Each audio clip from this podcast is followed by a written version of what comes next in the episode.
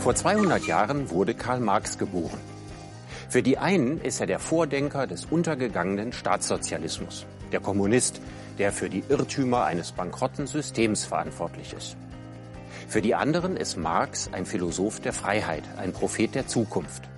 Was davon stimmt?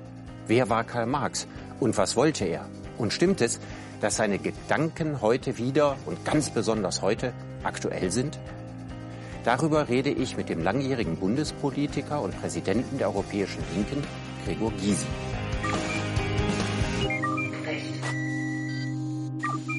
Herr Gysi, sind Sie ein Marxist? Nein. Was macht Sie so sicher oder was hält Sie davon ab, ein Marxist zu sein? Weil ich es damit Karl Marx halte, äh, weil schon zu seinen Lebzeiten der Begriff der Marxisten aufkam und er legte größten Wert darauf, keiner zu sein, weil er ahnte, dass dann alles zum Dogma verkommt und nicht mehr offen ist für Veränderung. Ich hätte den Verdacht, dass es noch einen anderen Grund gibt, warum er kein Marxist sein wollte, im Gegensatz zu seinen Schwiegersöhnen. Und dass der Verdacht das war, wenn es ein Ismus ist, dann ist es eine mögliche Weltanschauung unter lauter verschiedenen. Und Sie Marx war der Gründen der Überzeugung, Eitelkeit? aus Gründen der Eitelkeit und auch aufgrund des Sendungsbewusstseins zu sagen, ich überwinde alle Ismen, sondern ich schaffe im Gefolge Hegels eine Philosophie, gegen die man eigentlich gar nichts sagen kann, weil sie tatsächlich der Wahrheit entspricht.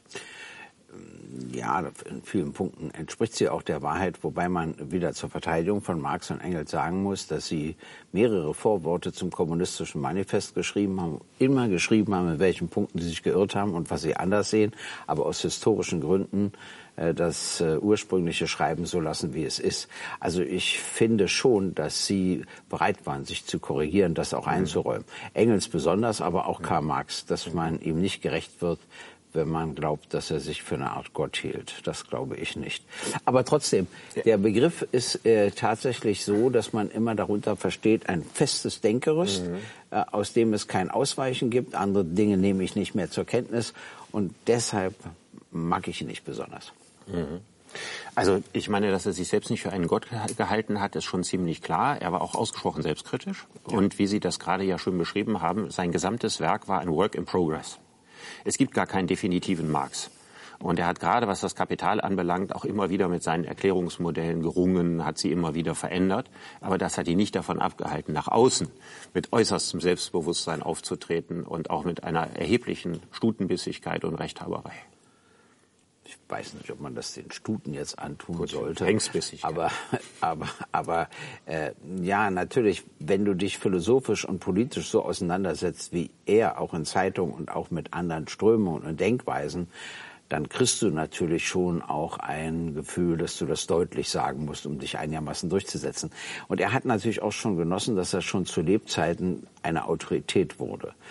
Und äh, das macht dich dann wahrscheinlich noch sicherer in deinem Auftritt.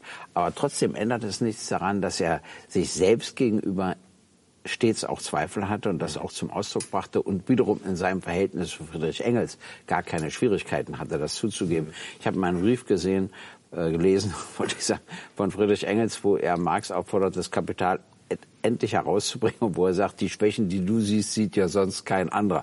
Das heißt, wo er ihn animierte, nun auch nicht so vollendet an sein Werk heranzugehen. Gab es auch.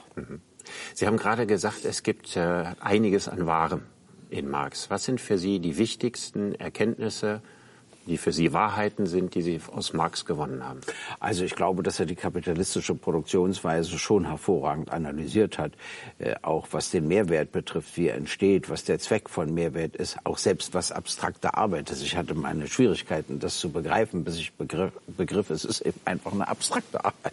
Aber es ist auch egal. Ich sage nur, da hat er finde ich, äh, Fundamentales geleistet. Und deshalb wird er auch jetzt wieder moderner, weil man über ihn schon die Produktionsweise verstehen kann. Das Zweite, was er geleistet hat, ist, dass er natürlich einen Geschichtsprozess beschrieben hat, Da muss man nur höllisch aufpassen, dass man nicht glaubt, dass das automatisch immer eine Entwicklung zum Höheren ist. Es kann auch eine Rückwärtsentwicklung geben, es kann auch Seitenentwicklung geben. Da musste ich mich korrigieren, weil ich früher immer davon überzeugt war, klar kann es mal einen kleinen Rückschritt gehen oder es geht was zur Seite, aber im Kern geht immer alles vorwärts und nach oben. Da bin ich nicht mehr sicher. Also da würde ich heute eher ein Fragezeichen machen. Er war natürlich äh, vor allem und in erster Linie ein Ökonom, aber er war natürlich nicht nur ein Ökonom, er war natürlich auch äh, ein, ein Philosoph, obwohl er das dann gar nicht mehr sein wollte. Ja, er hat eigentlich als Philosoph angefangen und ja, er ist als Ökonom geendet. Richtig, und aber als er so deutlich war und als Ökonom in Erscheinung trat, schenkte ihm einer von Bakunin die ganze Hegel-Ausgabe, die Bakunin hatte und irgendwie angestrichen hat, da hat er das alles nochmal gelesen und schrieb, ja, jetzt habe ich mich doch wieder richtig für Hegel interessiert. Es geht nicht ohne Philosophie. Also mit anderen Worten, da gibt es auch bei ihm Brüche und ein Hin und Her. Ich verstehe das sogar, wenn du dich so intensiv mit Wirtschaft beschäftigst, äh, fang dich wahrscheinlich an, philosophische Fragen zu nerven. Aber er merkte ja wieder, ohne Philosoph, ohne Sinn, ohne Ziele etc. ist das auch mit der Wirtschaft nicht hinzukriegen. Du kannst dann zwar erklären, wie sie funktioniert, aber das sagt ja noch nichts darüber aus, wo du hin willst. Mhm. Ja, also eine rein beschreibende Ökonomie hat ja dann große Probleme damit, irgendwelche Ziele zu setzen. Richtig. Und ähm, in der klassischen philosophischen Tradition ist der Sinn der Ökonomie, möglichst vielen Menschen die Chance auf ein erfülltes Leben zu geben und dafür die materiellen Voraussetzungen zu schaffen. Auch und da muss ich natürlich eine Vorstellung davon haben, wen will ich da alles einschließen, nach welchen Gesichtspunkten, was ist mein Gerechtigkeitsbegriff, dem ich dem Ganzen unterlege. Da gibt es ja große Unterschiede. Liberaler Gerechtigkeitsbegriff, sozialistischer Gerechtigkeitsbegriff. Ja, es, es geht ja auch weiter. Äh, also zum Beispiel, was willst du? Chancengleichheit ist zum Beispiel wichtig. Aber wenn die Chancen unterschiedlich genutzt werden, zu welchen Unterschieden darf das führen? Mhm. Wir haben in unserer Gesellschaft keine Chancengleichheit. Davon sind wir meilenweit entfernt. Ich wäre schon sehr zufrieden, wenn wir eine hätten, zum Beispiel im Bildungswesen, auch beim Zugang zu Kunst und Kultur. Äh, will ich jetzt gar nicht im Einzelnen darauf eingehen. Ich will nur sagen, das ist mir äh, schon wichtig, dass man die Chancengleichheit betont. Die betonen ja auch die Liberalen. Trotzdem muss man Unterschiede, die dann bleiben, weil auch Chancen unterschiedlich genutzt werden, in Grenzen halten. Wissen Sie, äh, es gibt einen weiteren Gedanken bei Marx und Engels. Am Schluss des kommunistischen Manifests, diesen berühmten Satz, Proletarier aller Länder vereinigt euch, dahinter steckt natürlich eine Philosophie. Und zwar folgende. Jede Herrschaft hat bisher auch organisiert immer Ausländerfeindlichkeit und Rassismus, also in der Geschichte. Und das hatte auch einen Grund. Warum sollte denn ein armer deutscher Bauer einen armen französischen Bauern totschlagen oder warum sollte der arme französische Bauer einen armen deutschen Bauern totschlagen?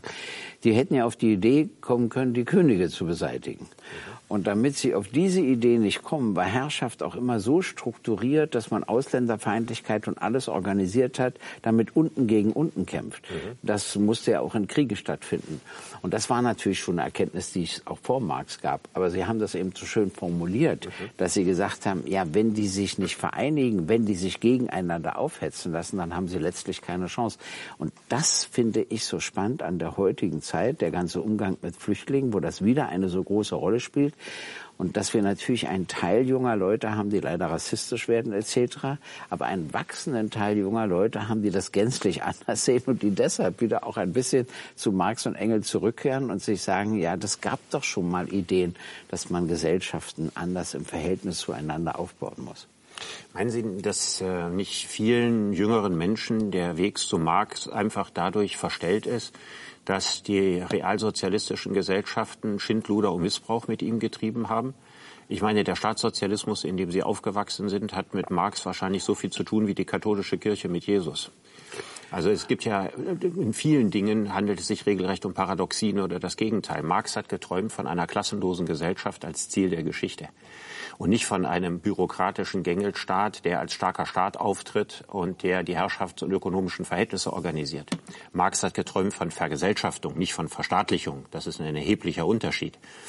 Also im Grunde genommen äh, haben wir doch heute das Problem, dass wenn wir an Marx denken, dann sehen wir das Marx-Engels-Forum in Berlin vor uns und all die steinernen Schädel, die von Marx aufgestellt wurden und haben das Gefühl, er wäre in irgendeiner Form verantwortlich für das, was Stalin gemacht hat und was Honecker gemacht hat und was Mao gemacht hat. Wie befreit man eigentlich den historischen Marx, der ja auch ein großer Kämpfer für die Freiheit des Menschen war und eben nicht für seine Unterdrückung, der auch nicht gesagt hat, dass die Menschen alle gleich sind, etwas, was das Gegenteil war von dem, was Marx gelebt hat, was er empfunden hat und wie er selber überhaupt psychisch drauf war.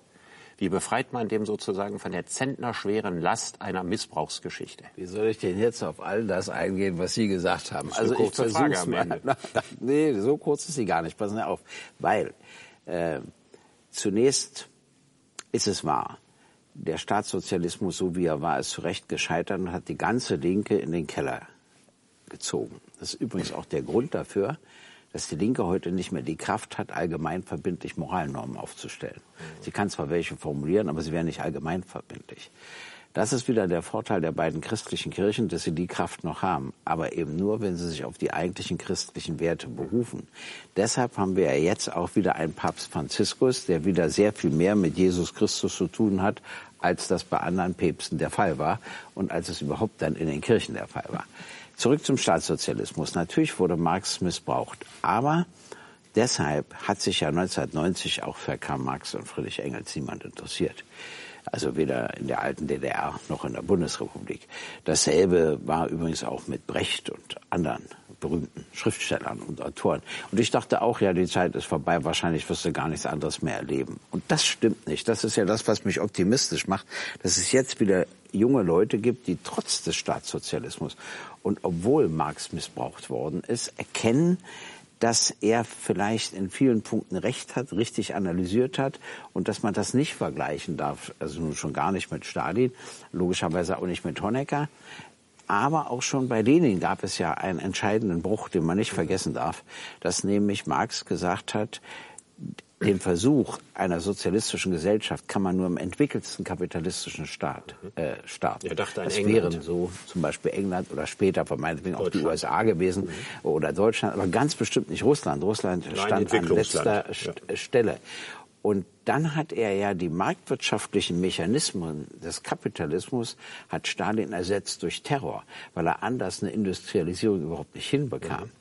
Übrigens ist das interessant, dass die Chinesen mir heute erklären, sie brauchen eine kapitalistische Wirtschaft, weil der Kapitalismus laut Marx zuständig ist für die Industrialisierung. Ich meine, das ist auch mhm. witzig, auf welche theoretischen Sozusagen über zweiten, zweiten Bildungsweg Weg, ja, du ja, dahin kommst. Ja. Aber abgesehen davon äh, und unabhängig davon äh, freue ich mich noch zu erleben, dass so ein Stück Befreiung wieder stattfindet, dass man wieder an den ursprünglichen Karl Marx denkt und nicht daran, wie er missbraucht und auch pervertiert worden ist. Mhm. Wissen Sie, es ist auch interessant, es gab zwei Fehlzitate von Marx. Äh, ein Fehlzitat in der DDR und ein Fehlzitat in der Bundesrepublik. In der DDR war das Fehlzitat, dass im kommunistischen Manifest oder besser gesagt in der Sekundärliteratur, nicht wenn sie das kommunistische Manifest veröffentlichen, da war es immer richtig, aber in der ganzen Sekundärliteratur wurde so getan, als ob Marx und Engels geschrieben hätten, dass die Freiheit aller die Voraussetzung der Freiheit des Einzelnen ist. Mhm. Und da man ja auch in der DDR erklären könnte, wenn man sich die Welt insgesamt ansieht, dass ja noch nicht alle frei sind, muss halt auch der Einzelne noch warten. Genau. In Wirklichkeit hatten aber Marx und Engels geschrieben, dass die Freiheit des Einzelnen... Die freie Entfaltung des Einzelnen ist die, die Voraussetzung, Voraussetzung für die freie Entfaltung aller. aller. Ja. So, und das ist eine ganz andere Aussage. Ja. Und da hat sich Stefan Hermlin das im Original nachgelesen. Da gab es richtig, also für DDR-Verhältnisse richtig ein bisschen Zoff, äh, auch gerade mit den Intellektuellen, die sich geärgert haben darüber, dass sie auch nicht nachgelesen haben, sondern es einfach geglaubt haben. Mhm. Und in der Bundesrepublik wurde immer ein Satz von Marx falsch zitiert. Und zwar wurde behauptet, er hätte gesagt, Religion ist Opium für das Volk. Mhm. Hat er aber nicht. Ja, er hat gesagt, die, Religion ist, Opium, ist Opium des Volkes. Des Volkes. Ja. ja, sehen Sie, der Unterschied ist klar. Einmal sagt man, es wird die Religion dem Volk oktroyiert und in dem anderen Falle sagt man, das, das Volk sucht die Religion, sich die Religion mhm. um mit den Leiden umgehen zu können, um auf ein Leben im Jenseits zu hoffen, das dann gänzlich anders aussieht. Sehen Sie, und solche Ungenauigkeiten mag ich überhaupt nicht. Äh, weil man damit auch dem Mann nicht gerecht wird. Mhm. Ich finde zwar seinen Begriff von der Diktatur des Proletariats nicht so gut. Ich verstehe zwar, wie er darauf gekommen ist und weil es ja das erste Mal eine Mehrheit wäre, aber natürlich lässt sich das dann auch missbrauchen. Ja gut, also ich denke mal, der große historische Irrtum bei Marx lag daran, dass er, nachdem er die Geschichte betrachtet hat mit Hegelschen Augen, ja. die Entwicklung gesehen hat, Sklavenhaltergesellschaften, Feudalherrschaft, Bourgeoisie, und jetzt kommt das Proletariat und dem Unterschied zu all den anderen Klassen ist das Proletariat gut. Ja, also dem, dem, dem Proletariat wird äh, die Aufgabe der Weltrevolution in die schmutzigen Schuhe geschoben, mit dem Auftrag, im Gegensatz zu den anderen, jetzt wirklich was Gutes hinzukriegen und am Ende sogar noch den Staat absterben zu lassen. Also die Macht quasi wieder aus den Händen zu geben für eine Gesellschaft, in der gleiche und freie Menschen ohne Gängelung eines Staates in einer klassenlosen Gesellschaft leben können. Ja, folgendes. Das war zum Beispiel so ein klassischer Widerspruch in der DDR, dass diejenigen, die Marx gelesen hatten, wussten, dass er davon ausging, dass der Staat abgeschafft werden muss. Die DDR sprach aber immer von der Stärkung des Staates. Mhm. Daran erkannten ja welche einen Widerspruch und sagten ja, wieso genau. denn? Wir müssten uns doch hinwickeln umgehen. Und dann haben sie erklärt, wieder auch interessant, die brauchten ja eine Lösung dafür. Dann haben sie erklärt, naja, der Staat muss sich erst in seiner Stärke vollenden, um dann überflüssig werden zu können was ich nicht glaube, aber ich will nur sagen, wie die Herangehensweise war. Wissen Sie, der Unterschied zwischen dem Proletariat und den anderen von Ihnen beschriebenen Klassen ist nicht der, dass sie an sich bessere Menschen sind, sondern ist der, dass sie die Mehrheit sind. Das gab es noch nicht. Sehen Sie, bei der Sklaverei war es ganz klar, es gab viel mehr Sklaven als Sklavenhalter. Bei den Feudalherren war es ganz klar, es gab viel mehr leibeigene Bauern als Feudalherren. Und auch im Kapitalismus ist es so, dass es natürlich viel mehr Arbeitnehmerinnen und Arbeitnehmer gibt, Angestellte und was ich was alles, äh, die als es eben Unternehmerinnen und Unternehmer gibt. Nur, man, man muss sehen, jetzt, man muss ja. sehen, wir sind ja in einer Veränderung. Zum Beispiel haben wir heute so viele Selbstständige, kleine Selbstständige. Was haben die eigentlich für ein Schicksal? Das eines klassischen Unternehmers gar nicht. Mhm. Das einer Arbeitnehmerin und einer oder eines Arbeitnehmers auch nicht. Wahrscheinlich kommt der Sozialstaat zu denen sogar noch weniger. Sehen Sie, das ist wieder das, was ich mit Offenheit meine. Ich muss der neue Entwicklung zur Kenntnis nehmen und sagen, ja, was hat Karl Marx über die Selbstständigen geschrieben? So gut wie gar nichts, weil es die in der Zeit gar nicht gab. Mhm. Also muss ich ja solche Veränderungen zur Kenntnis nehmen. Ich weiß nicht, ob man ihm unterstellen kann, dass er dachte, die Proletarier sind automatisch gut. Nein, Aber er hat das nicht wusste, wirklich gedacht. Nein, er hat nicht individualpsychologisch wusste, ja, den einzelnen Proletarier jetzt ein gutes Herz unterstellt, sondern dass sozusagen die Klasse ihrem historischen Auftrag nachkommt und dass die sozusagen diese positive Vollendung der Weltgeschichte hinbekommt. Ja, aber er hat das deshalb gedacht, weil er sich gesagt hat, wenn man eine Politik für eine Mehrheit machen muss, muss sie anders ja. aussehen, als wenn man aber die Macht einer Minderheit sichern ist, muss. Das Proletariat war, als Marx Kommunist wurde, also der Mitte der 1800 1940er Jahre, nicht die Mehrheit. Die Mehrheit in allen Ländern waren Bauern. Ja, das Proletariat stand sozusagen als Klasse im Verhältnis zu den Bauern noch in den Anfängen. Aber er wusste auch, dass die dass Bauern das durch sich die Industrialisierung Schritt Schritt. passieren würden. So genau. und ja. dass dann die Arbeiterklasse die Mehrheit sind und das wäre ja auch neu gewesen. Nur faktisch hatte doch die Arbeiterklasse, naja, äh, ich sag's mal anders: Die Arbeiterklasse in der DDR und in der Sowjetunion hatte an sich die Macht, aber sie wusste es nicht. Sie kam nicht dazu, sie zu gebrauchen. Denn die Macht des Apparates war ja durch nichts begründet. Mhm. Sie war im Unterschied zum Beispiel zur Bourgeoisie eben nicht durch Eigentum und Vermögen begründet. Mhm. Das heißt mit anderen Worten. Aber vielleicht wenn, durch Polizei und Militär. Ja, aber nicht ausreichend weil das, die kamen ja nun auch wieder von den Arbeitern. In dem Moment, wo die sich erhoben hätten in irgendeiner Form, man hat es dann übrigens in Polen gesehen, mhm. als die Arbeiter dann zum Streik aufriefen etc., ja, da bröckelte die Macht an allen Ecken und Kanten, weil das dann nicht übereinstimmte. Mhm. Nur, also das ist mehr ein theoretischer Vorgang, solange es nicht praktisch wird, hat das keine Relevanz. Wissen Sie, was ich spannend fand, ist Folgendes. Die volkseigenen Betriebe waren ja im staatlichen Eigentum. Gut ich kenne nicht eine einzige Belegschaft, die darum gekämpft hat, beim Ende der DDR, dass der Betrieb staatlich bleibt. Mhm. Kenne ich nicht. Das war denen egal.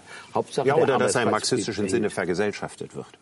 Ja, das wollten sie auch nicht. Damit konnten sie ja nichts anfangen. Diesbezüglich waren sie auch gar nicht geschult. Äh, obwohl es zum Teil eine Lösung gewesen wäre, dieses berühmte Management bei Out und so. Aber dazu komme ich noch. Ich will was anderes sagen, was mich verwundert hat. Es gab einen Bereich, wo die Produktivität in der DDR höher war als in der Bundesrepublik. Nur ein einzelnen. In der Landwirtschaft. Und das lag an den vielen Genossenschaften. Sehen Sie, und daran sehen Sie, wie schlau Bäuerinnen und Bauern sind. Mhm. Die haben sich die Genossenschaften nicht nehmen lassen. Die haben sie zwar umbenannt, alles Mögliche gemacht.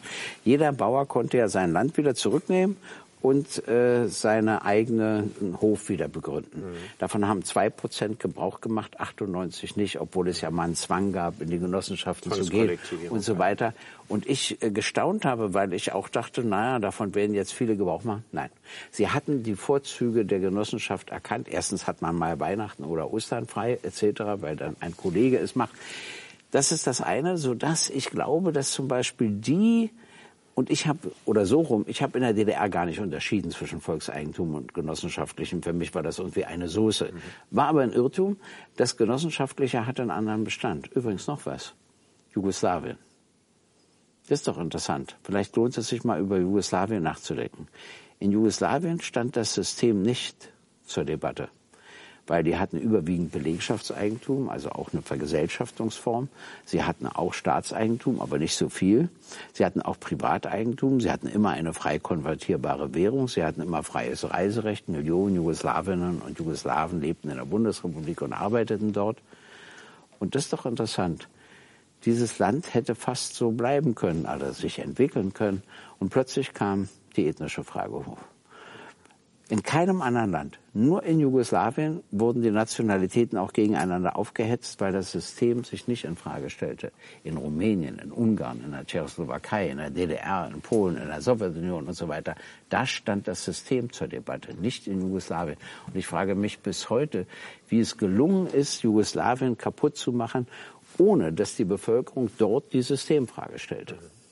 Sie haben sich vorhin äh, darüber gefreut, dass junge Menschen sich wieder stärker für Marx interessieren, angesichts äh, größerer gesellschaftlicher Veränderungen, die wir jetzt haben oder die in Zukunft auf uns zukommen. Ja. Und da würde ich natürlich gerne wissen, wie beurteilen Sie das? Also glauben Sie, dass wir vor einem gesellschaftlichen Umbruch stehen und dass es hilfreich ist, für diesen gesellschaftlichen Umbruch sich näher mit Marx zu beschäftigen? Also, ehrlich ist es nicht so leicht, Ihre Frage zu beantworten. Ich bin da auch gar nicht sicher genug. Was ich erlebe, ist Folgendes. Wir haben eine Weltwirtschaft. Das entsprach schon der Erkenntnis von Karl Marx. Und zwar, dass die Wirtschaft dazu tendiert, alle nationalen Grenzen zu sprengen. Mhm. Das Kapital das hat keine Grenzen. Richtig. Oder die schöne Formulierung, ähm, wo Marx sagte, dass der Kapitalist einem Schatzsucher gleicht, der mit jeder, oder einem, einem Weltenentdecker, einem ja. Weltenentdecker, der mit jedem neuen Land nur eine neue Grenze entdeckt. Richtig. Ja, über die er weiter hinaus will. Und das ist in der Natur des Kapitals, nicht in der Natur der Kapitalisten. Also nein, nicht auf der psychologischen. Ebene, nein, nein. sondern in den Gesetzen die des Kapitals liegt, dass es zur unbegrenzten Expansion tendiert. Übrigens, Kapitalisten können psychologisch höchst unterschiedlich sein. Sehr das hat Marx gar, gar nicht interessiert. Das war für ihn, für sein war, System völlig unwichtig. Es, der hat ja auch Ausbeutung nie moralisch gesehen, sondern genau. immer als eine ökonomische Kategorie. Als eine logische Konsequenz ja. des kapitalistischen Wirtschafts. Aber jetzt zurück was ist passiert? Die Weltwirtschaft hat sich in einer Form entwickelt und die Konzerne wussten natürlich, dass sie Beschäftigte auf allen fünf Kontinenten haben. Sie wussten auch, dass es keine funktionierende Weltpolitik gibt. Das liegt wieder an dem Versagen der Regierungen nach Ende des Kalten Krieges. Sie haben sich keine, also nicht ausreichend Gedanken gemacht, wie man dann die UNO verändern muss, wie man das Völkerrecht verändern muss. Haben sie alles nicht gemacht. Ob man die NATO nicht alles hätte auflösen, zum Beispiel anderes überführen nach Auflösung des Warschauer Vertrages ein neues System der kollektiven Sicherheit und Zusammenarbeit in Europa hätte Konflikte organisieren müssen unter Einschluss von Russland, nicht unter Ausgrenzung von Russland und so weiter. Alles nicht passiert. Und jetzt passiert aber Folgendes. Jetzt haben die Konzerne auch etwas angerichtet, womit sie wieder gar nicht so gerechnet haben. Die soziale Frage stellte sich häufig als eine nationale dar. Sie haben dafür gesorgt, dass es einen weltweiten Lebensstandardvergleich gibt. Und weil es den gibt, ist plötzlich die soziale Frage zu einer Frage der Menschheit geworden. Das hatte Marx auch schon erkannt. Aber dass das so praktisch wird, wie es gegenwärtig geschieht, das ist neu. Wir haben sozusagen bei den Fluchtursachen verschiedene Sachen. Wir haben die Kriege, wir haben Hunger und Elend, wobei die, die selbst hungern, kommen ja nicht, aber die Schicht darüber, die Angst hat, runterzufallen. So, und dann haben wir plötzlich den weltweiten Lebensstandardvergleich. So, und darauf ist keiner vorbereitet. Die einzige Antwort ist Abschottung. Also nicht Lösung, sondern unsichtbar machen das Problem. Anstatt sich mal der Frage zu stellen, ja, wie lösen wir denn die soziale Frage der Menschheit? Das finde ich spannend und das finde ich neu und das spricht für einen Umbruch. Und im Augenblick spitzt sich alles zu. Was macht Trump? Lassen Sie es mich kurz sagen. Er sagt zurück zum nationalen Egoismus. Er will genau wie AfD und wie Le Pen und wie auch die polnische und ungarische Regierung und andere die Geschichte so um 80 Jahre zurückdrehen. Das kann gar nicht mhm. funktionieren, weil die Wirtschaft anders aufgestellt ist. Mhm. Aber Schäden kann man dabei anrichten, mhm. zweifellos. Mhm. So, und jetzt gibt es eben junge Leute, die sagen, na, es muss doch irgendwie auch eine Antwort nach vorne geben. Genau. Aber welche? Und da sind sie unsicher. Ja. Und können und, Sie diesen Menschen helfen und haben Sie eine Antwort nach vorn? Und was hat diese Antwort nach vorn für Sie mit Marx zu tun? Also ich sage nicht, dass ich die Antwort nach vorn habe, aber wenigstens suche ich sie. Und ich äh, glaube, dass die Antwort zurück falsch ist. Ich versuche mich auch nicht Klar. den AfD-Wählerinnen und Wählern anzunähern, Klar. sondern ganz also im Gegenteil. Was wir jetzt eigentlich brauchen, ist etwas, was ein utopisches Potenzial äh, besitzt und keine Retropie. Und zu sagen, früher war alles besser, weil die Welt verändert sich völlig ungeachtet der Frage, ob es Menschen gibt, die es früher besser gefunden haben und ob diese Argumente berechtigt sind oder nicht. Dann also lassen ich, Sie uns aber darüber nachdenken, ich, wie eine solche zukünftige Gesellschaft aussehen kann. Ich glaube, dass wir nicht umhin kommen, die großen Banken und Konzerne zu vergesellschaften.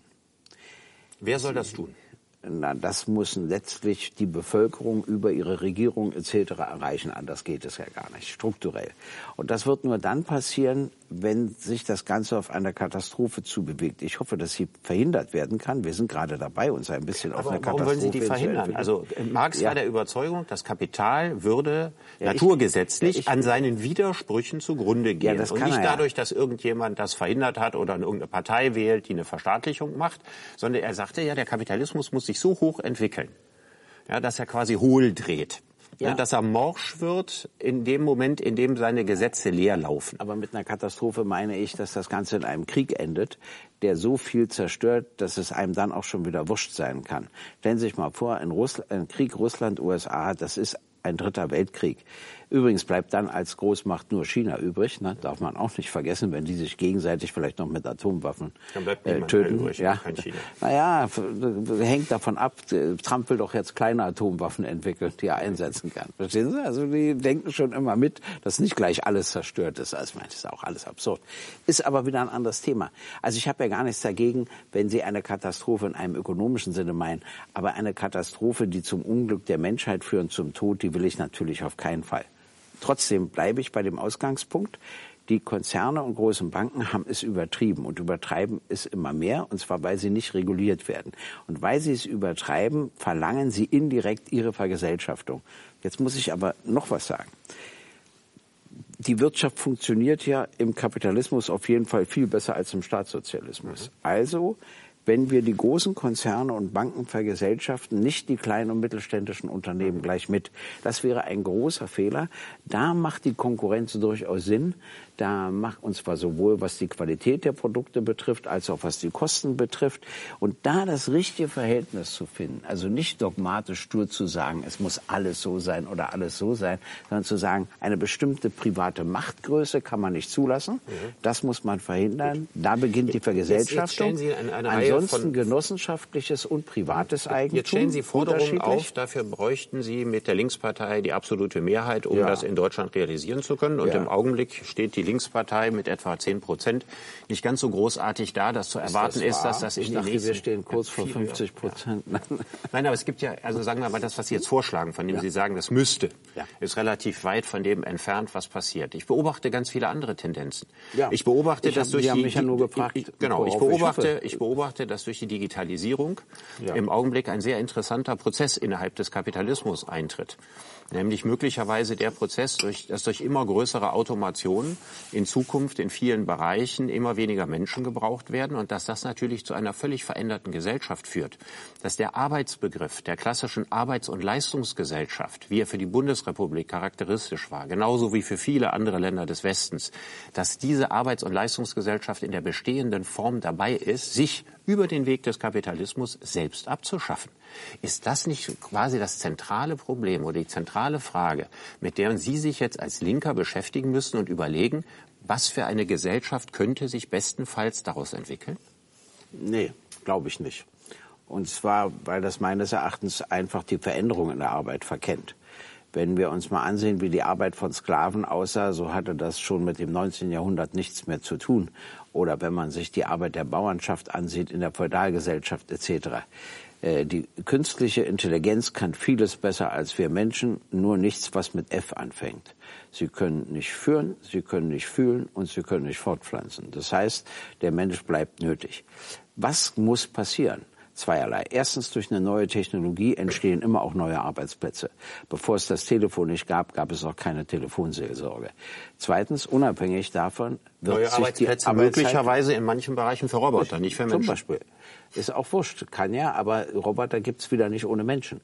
Mit anderen Worten, was hinzukommt und das man nicht vergessen darf, ist von Jahrhundert zu Jahrhundert, wir werden eine Arbeitszeitverkürzung erleben.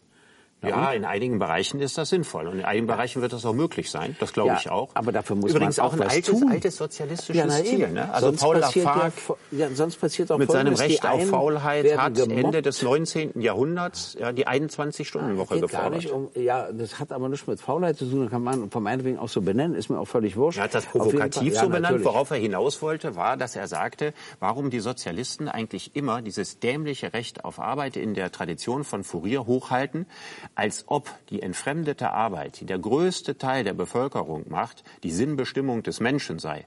Wieso sind eigentlich die Frauen der Kapitalisten, die nicht arbeiten, glücklicher als die Arbeiter, die 60 Stunden lang im Bergwerk arbeiten? Also Und das sind ja Überlegungen, die tatsächlich einen Sprengsatz in die linke Ideologie gesetzt haben, dass Erwerbsarbeit das Wichtigste im menschlichen Leben sein soll. Also erstens äh, gibt es auch Frauen von Kapitalisten, die sind gar nicht so glücklich, wie sie denken. Zweitens Das ist äh, von Lafargue, auch, das Zitat. Ja, trotzdem sage ich es. Äh, ich bin ja nicht gebunden an Lafargue. Äh, ich will das Zweite sagen, was mir aber noch viel wichtiger ist. Man muss natürlich, und das hat Marx schon getan, unterscheiden zwischen schöpferischer und nicht schöpferischer Mhm. Arbeit. Das ist der Unterschied. Die schöpferische Arbeit ist schon das Bedürfnis eines Menschen. Die nicht schöpferische natürlich nicht. Und das macht einen großen Unterschied, ob du den ganzen Tag an einer Maschine sie, stehst, dieselben vier Be Bewegungen machst, standst Mhm. oder weiß ich was, oder ob du ein Ingenieur bist und dir Gedanken machst Ist das über nicht neue toll, dass große Teile dieser Arbeit in Zukunft von Ja, Automaten natürlich. gemacht werden? Deshalb sage ich ja, ich sehe das gar nicht so furchtbar wie Sie. Ich sehe das da- überhaupt nicht furchtbar. So. Ich freue mich darauf. Äh, ja, ich auch. Aber ich gehe nicht davon Weil- aus wie Sie, Herr Gysi. Und das halte ich jetzt ja mal. gar nicht, wovon ich ausgehe. Doch, ich weiß, ich, wovon Sie ausgehen. Sie haben gerade ganz klar gesagt, Sie glauben, dass ganz, ganz, ganz viele neue Jobs entstehen. Und Nein, damit der. Deal aufgeht, müssten genauso viele neue Jobs entstehen, wie auf der anderen Seite Nein, wegfallen. nein, das Und da ich frage ich nicht. Sie im Ernst, das können Sie doch nicht das glauben. glaube ich nicht. Das glaube ich auch nicht. Ich sage nur, es entstehen auch neue Jobs. Aber was mir wichtiger ist, ist, wir werden die nicht schöpferische Arbeit Schritt für Schritt los. Das ist eine sehr ungerechte Aufteilung der Arbeit und werden schöpferische Arbeit bekommen. Und wenn wir dann eine Arbeitszeitverkürzung erleben und die Menschen zumindest ganz überwiegend schöpferisch tätig sind in der Arbeitszeit, dann wird es auch ein Bedürfnis sein. Der Irrtum Linker bestand darin, dass auch die nicht schöpferische Arbeit so eine große Bedeutung für den Menschen hat und ihn befriedigt. Das Ehrlich sehe gesagt ich auch finde anders. ich die äh, Unterscheidung zwischen schöpferischer und nicht schöpferischer Arbeit Oh, kann für ich Ihnen aber, kryptisch. die, nee, die kann ich Ihnen genau erklären. Und die hat übrigens auch schon Marx äh, geschrieben. Das eine ist, dass äh, du lernst, bestimmte Bewegungen durchzuführen, automatisch, die du den ganzen Tag machst. Ich war mal in so einer Fabrik, da stand eine Ja. Frau und machte immer Das ist so. das, was Marx Und das entfremdete Arbeit ja, das, würde. das ist ganz ri- richtig, da hat er Ja. auch recht. Und das den ganzen Tag, nach zwei Stunden könntest du mich in die Psychiatrie bringen. Völlig klar. Das hält die aber aus. So, und schöpferische Arbeit ist zum Beispiel das, was wir beide machen. Genau, aber der, die interessante Pointe an der schöpferischen Arbeit ist, dass man dafür nicht unbedingt Geld kriegen muss. Ja, aber es schadet auch nichts. Ja, es ist nicht schlecht, wenn, man, das dafür Geld tut. aber braucht, dann ich, ich würde, ich würde die mehr. Unterscheidung Ja. ganz anders machen. Ich würde sagen, etwas zu tun, sich zu verwirklichen, irgendetwas zu machen, was Sinn macht. Das liegt in der Natur des Menschen. Aber von neun bis fünf in einem Büro zu sitzen und dafür Geld zu Das kriegen, ist nicht. dann gar nicht mehr nötig. Das ändert sich doch alles. Äh, Das ist sogar etwas, worüber wir auch wieder in anderer Hinsicht nachdenken müssen. Wenn man die Arbeit vom Computer aus leisten kann, und zwar auch was zur Selbstbefriedigung da ist, aber von meinetwegen auch etwas für Geld, also unterteilt, ist mir alles jetzt wurscht erstmal, dann gibt es natürlich keine Kollektive mehr. Äh, also es gibt ja dann keine Betriebe mehr in dem ja, Sinne. Ja, auf jeden Fall deutlich ja weniger enorm- Menschen deutlich arbeiten in weniger. festen Angestelltenverhältnissen. Ja, und, und, und sind zusammen. Und die Frage ist, wie dann wieder die Kultur zwischen ihnen entstehen kann und gepflegt werden kann. Mhm. Weil wir Menschen ja Einzelgänger sind, aber eben nicht nur Einzelgänger. Wir brauchen ja auch die anderen Menschen. Ja, man kann Das sich auch gemeinsam um Kinder kümmern. Zum Beispiel. Da hat man mehr Zeit Alles für, wenn man nicht mehr so viel arbeiten alles muss. schwer, ist alles nicht so leicht, weil das bedeutet immer ein Bruch mit bisherigen Vorstellungen, Ja. die man ja überwinden muss, die ja auch in einem drinstecken. Ja. Wissen Sie, wir Menschen glauben immer, wir seien sehr selbstbestimmt. Ich glaube, dass das zu weiten Teilen ein Irrtum ist. Wir sind geprägt durch unsere Sozialisation, durch unsere Entwicklung. Und dann treffen wir natürlich auch einige selbstbestimmte Entscheidungen, aber es sind viel weniger, als wir von uns annehmen. Also Marx hat, und das ist das, was mir am besten an Marx gefällt, sehr, sehr gut herausgearbeitet, dass wir in einer Welt leben von Symbolen. Ja, also wir leben nicht in einer Welt, wo wir der Natur gegenüberstehen, sondern alles, was wir hier haben, den Anzug, den wir tragen und so weiter, sind Waren, die wir nicht selber hergestellt haben. Und diese Welt der Waren hat über das Geld ein bestimmtes Beziehungsgefüge zueinander gemacht und das mystifizieren wir. Ja, also was viel gekostet hat, ist mehr wert, was weniger gekostet hat und so weiter. Und da leben wir sozusagen in einer Welt von Fetischen. Das ist die Formulierung von Marx. Ne? Also die Fetischisierung der Warengesellschaft. Alles wird durch die Entfremdung, ich stelle es nicht mehr selber her, ich kaufe es nur noch und so weiter, immer abstrakter im Netz, ich habe kein richtiges Verhältnis zu den Produzenten mehr. Und am Ende kommt dabei raus, dass alles zur Ware wird, ausnahmslos. Und ich erlebe, dass viele soziale Räume, die wir für die Zukunft unbedingt brauchen, also zum Beispiel habe ich früher schon mal äh, Austauschstudenten für wenig Geld oder gar nicht für Geld ja, ein Zimmer in meiner Wohnung zur Verfügung gestellt. Oder man nimmt Leute einfach so mit dem Auto mit, weil man sie kennt oder auch wenn man sie nicht kennt, vielleicht weil man ihnen vertraut. Heute sind das Geschäftsmodelle. Heute ist das Uber und Airbnb. Das heißt also, die Welt der Marktnormen dringt heute in einem Ausmaß in die Welt der sozialen Normen ein und kannibalisiert sie wie noch nie zuvor in der Geschichte. Menschen machen sich bei Instagram selber zur Ware. Ja, man produziert sich als Produkt. Und ich frage mich, wie soll das, was Marx eigentlich so wichtig war, also der selbstbestimmte Mensch, der freie Mensch, ja, der Mensch, der das tut, was aus ihm heraus wächst, ein Bedürfnis, der schöpferisch ist. Wie sollen solche Menschen gedeihen in einer Kultur, in der die Fetischisierung der Warengesellschaft immer weiter voranschreitet? Also erstens gibt es nach wie vor auch das andere. Es werden auch Leute per Anhalter mitgenommen, ohne Geld etc. Also es stirbt ja nicht völlig aus. Zweitens haben Sie recht. Es gibt immer eine Entfremdung und eine Fetischisierung. Das gab es in jeder Gesellschaft bisher für unterschiedliche Fragen, aber das gab es immer. Die Herrschaftsverhältnisse wurden ja auch immer völlig falsch dargestellt, zum Beispiel als Gott gewollt oder sonst was, wenn man das eben zur Begründung brauchte. Das ist ja alles nicht neu. Meine Erfahrung ist immer die, es spitzt sich so lange zu und es entfremdet sich so lange, bis es platzt. Es gibt dann immer, wissen Sie, den Moment, wo es nicht mehr geht. Ich nehme mal ein ganz anderes Beispiel. Äh, es gab einen Mann, der sagte, dass er von einem Bischof in Österreich als Kind sexuell missbraucht wurde. Hm. Der Bischof hat sich nicht dazu geäußert und ist in ein Kloster in der Nähe von Dresden gegangen. Es meldete sich kein anderer. Ein Jahr später gab es das wieder und plötzlich meldeten sich Tausende. Die Zeit war reif.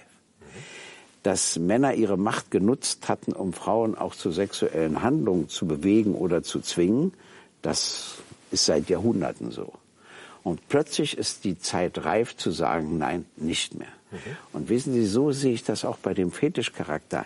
Irgendwann merken Sie ja, wie Sie von sich, ja, sich auch von sich selbst entfremden, von Ihren Familien, von allen. Und dann kommt der Punkt, wo das plötzlich nicht mehr geht, wo ein Widerstand in der Bevölkerung entsteht, den der dann nicht mehr zu brechen ist. Der Irrtum der Linken besteht bloß daran, dass sie immer denken können, sie können beschließen, dass der entsteht. Das mhm. ist wiederum ein Irrtum. Aber was da Sie jetzt gerade gemacht so haben, erinnert mich Beschlüsse schon an machen. den jungen Marx, der darauf gehofft ja. hat, dass irgendwo durch die Bewusstwerdung des Proletariats eine Revolution entsteht, die die Welt besser macht. Nein. Und daran hat der alte Marx schon nicht mehr richtig geglaubt. Ich tendiere eher zum alten Marx und zu sagen, es ist der Kapitalismus, der, der in Junge bestimmten Bereichen von alleine, von alleine hohl dreht Ja. und damit im Grunde genommen zu, zu seinem eigenen schlechter werden könnte, Ja, aber das wenn es merken kein doch Korrektiv Leute. dazu gibt. Aber das merken doch Leute. Verstehen Sie, sie merken doch dann auch diese Entfremdung. Das ist ja, für mich sind das ja zwei Vorgänge. Auch, dass es nicht mehr geht. Immer wenn etwas ökonomisch oder technisch nicht mehr geht, stößt du an eine Grenze, die eine Lösung verlangt. Äh, so wie jetzt eben meines Erachtens auch die Situation mit dem weltweiten Lebensstandardvergleich eine Lösung verlangt. Mhm. Du kannst natürlich vorübergehend eine Pause machen, indem du eine Mauer hochziehst und schießt. Du sagst, ich lasse ja keinen rein. Aber dann entsteht ja vor deiner Mauer das Problem millionenfach und kommt irgendwann und dann ist es nicht mehr beherrschbar. Das heißt mit anderen Worten, es reifen, da bleibe bleib ich im Widerspruch doch die Gegensätze immer so zueinander, bis sie eine Lösung verlangen.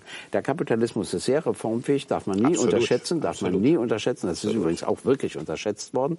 Durch Beschlüsse kriege ich auch Veränderungen er nicht. Er hat vor allen Dingen durch Aber Marx und durch den Sozialismus unglaublich viel über sich selber gelernt ja, natürlich. und sehr kluge Schlussfolgerungen daraus gezogen. Na klar, die sind ja nicht doof, die haben das ja auch gelesen. Es gab übrigens mal einen Mann, der sich mit Marx auseinandersetzen sollte beim Vatikan, der wurde dann Marxist und was ich auch wieder witzig finde, also du kannst auch Aufträge erteilen, die ganz andere Wirkung haben. Aber abgesehen davon stimmt das. Ich sage ja, der Ford war ja kein Dummer, der hat das eben erkannt. Keynesian hatte seine eigenen Vorstellungen, wie man sozusagen Kapitalismus für die Menschen erträglicher macht. Jetzt leben wir in einer Zeit, wo es keine Konkurrenz mehr gibt, da es ja keinen Staatssozialismus nicht mehr gibt, sagen die sich, wir können jetzt im Kern wieder machen, was wir wollen. Ja. Ich weiß noch genau, wie ein Konservativer mal zu mir sagte, nennen Sie mir mal einen vernünftigen Grund, weshalb wir sozialer sein sollen oder sein müssen als Portugal. Mhm. Da habe ich ihm gesagt, außer dass es im Interesse der Menschen ist, fällt mir auch nichts ein. Mhm. Und da war er natürlich beleidigt. Aber äh, verstehen Sie, das meine ich. Da gebe ich auch die Hoffnung ich, nicht auf. Habe ich Sie richtig verstanden, dass Sie viele junge Menschen in diesem Land als Hoffnungsträger für ja. eine künftige Revolution sehen? Ja, nicht Revolution, würde ich nicht sagen, aber für Veränderung. Eher für eine Transformation. Für eine Revolution sind die Bedingungen zumindest für mich noch überhaupt gar nicht sichtbar. Aber für eine Transformation schon. Und die werden immer unzufriedener. Und ähm, da ich sehr viele Veranstaltungen mache, stelle ich fest, dass sie zum Teil sich die Welt nicht mehr erklären können. Und da denken viele, die herrschen, das sei ja gut. Aber das ist nicht gut, weil sie verunsichern. Entweder gehen sie dann ganz nach rechts und sagen also wieder zurück zum alten übersichtlichen Nationalstaat, was natürlich nicht geht. Oder, und das ist der Teil der Jugend, den ich mitbekomme, sie stellen sich Fragen, ja, wie kann es denn nach vorne gelöst werden? Ja, aber ich habe das, das Gefühl, in der allgemeinen gesellschaftlichen Gemengelage ist das, was an Energie von rechts kommt. Ja, und dass das Unbehagen an der Gegenwart ja. ebenso zum Ausdruck bringt und wieder zurück möchte. Richtig. Ja, also vielleicht äh, zurück in die 50er Jahre oder einige in der, in der AfD möchten vielleicht auch noch 10, 20 Jahre weiter zurück als die 50er Jahre, dass man das Gefühl hat, die Welt war mit einem guten gesegneten Umstand, als sie noch nicht ja. so globalisiert war, als sie noch nicht so transparent ja, war und als noch nicht so Fremde kamen und so. Das ist ja im Augenblick die starke Kraft in Amerika, in vielen Richtig. europäischen Ländern. Sie wird stärker in Deutschland. Und damit verglichen habe ich nicht den Eindruck, dass von links das Unbehagen, das von links kommt, über das, was hohl dreht am Kapitalismus, über die wachsende Ungleichheit, nicht nur innerhalb von Staaten, auch zwischen den reichen Ländern und den armen Ländern, Ausbeutung der dritten Welt. Da gibt es immer eine Klientel für, aber die scheint im Augenblick überhaupt nicht zu wachsen. Doch, Sie müssen in längeren Zeiträumen denken. Äh, die anderen werden sich dabei verheben. Auch der Trump wird sich verheben weil sie können Geschichte so nicht zurückdrehen. Mhm. Und da beginnt ja nur etwas zu entstehen. Ich sage ja nicht, dass es im Augenblick die Mehrheit ist, äh, auf gar keinen Fall. Aber es beginnt etwas zu entstehen, wo die Leute sagen, nee, es geht so nicht. Ich muss die Fragen nach vorne beantworten. Ich brauche internationalistische Antworten. Ich kriege das nicht in Deutschland gebacken, nicht in Polen etc., äh, nicht mal in der EU, obwohl die ja schon eine Erweiterung ist und schon gar nicht so, wie sie gegenwärtig konstruiert ist. Also mit anderen Worten, die gibt es schon und auf die setze ich. Sehen Sie mal, das sind junge Leute, die sind europäischer, als ich es je in meinem Leben war. Äh, die fahren von dem einen Staat zum anderen, sie lernen Fremdsprachen, sie suchen die internationale Kommunikation, sie versuchen die Kultur anderer Länder zu verstehen. Sie gehen in die sogenannte dritte Welt, sie gehen nach Lateinamerika und zwar nicht mehr so wenig. Ich meine, einzelne dieser Art gab es immer, das weiß ich. Aber verstehen Sie, das ist so ein Stück Bewegung entstanden. Natürlich nur bei einem Teil der Jugend. Aber ich lasse mir doch jetzt nicht die Hoffnung nehmen auf uns. Hören Sie mal zu, ich bin 70. Ich habe beim besten Willen nicht vor, Ihnen die Hoffnung zu nehmen. Ich freue mich, dass Sie die Hoffnung haben. Ich versuche nur zu überlegen, wie realistisch wir diese Hoffnung naja, gegenwärtig einschätzen können. Wissen Sie, durch die anderen. Schauen Sie sich den Trump an. So intelligent ist der nicht. Ich glaube, das hat noch nie jemand über ihn behauptet. Nein, was ich meine ist, wir dürfen sie auch nicht überschätzen. Er gefährdet zwar, ich meine, es ist ja völlig irrsinnig, jetzt muss ich ja schon hoffen auf ein paar Militärs in den USA, die noch einen Rest von Vernunft haben und ihm an dem Schritt A oder B oder C hindern. Hätte ich auch nicht gedacht, dass es mal so weit kommt. Also ich sehe schon die Gefahren, aber ich sehe auch, dass sie das überziehen. Und dadurch, dass sie das überziehen, ist es noch nicht richtig zu spüren. Aber es beginnt ein anderes Denken. Und die Hoffnung will ich mir nicht nehmen lassen, weil letztlich glaube ich an etwas, das unterscheidet sich aber von Marx und anderen. Ich glaube an die Vernunft des Menschen. Aber ich gebe zu, das ist zum Teil eine Illusion. Aber ich brauche auch eine Illusion. Herr Giese, ich danke Ihnen für das Gespräch. Ich danke Ihnen auch.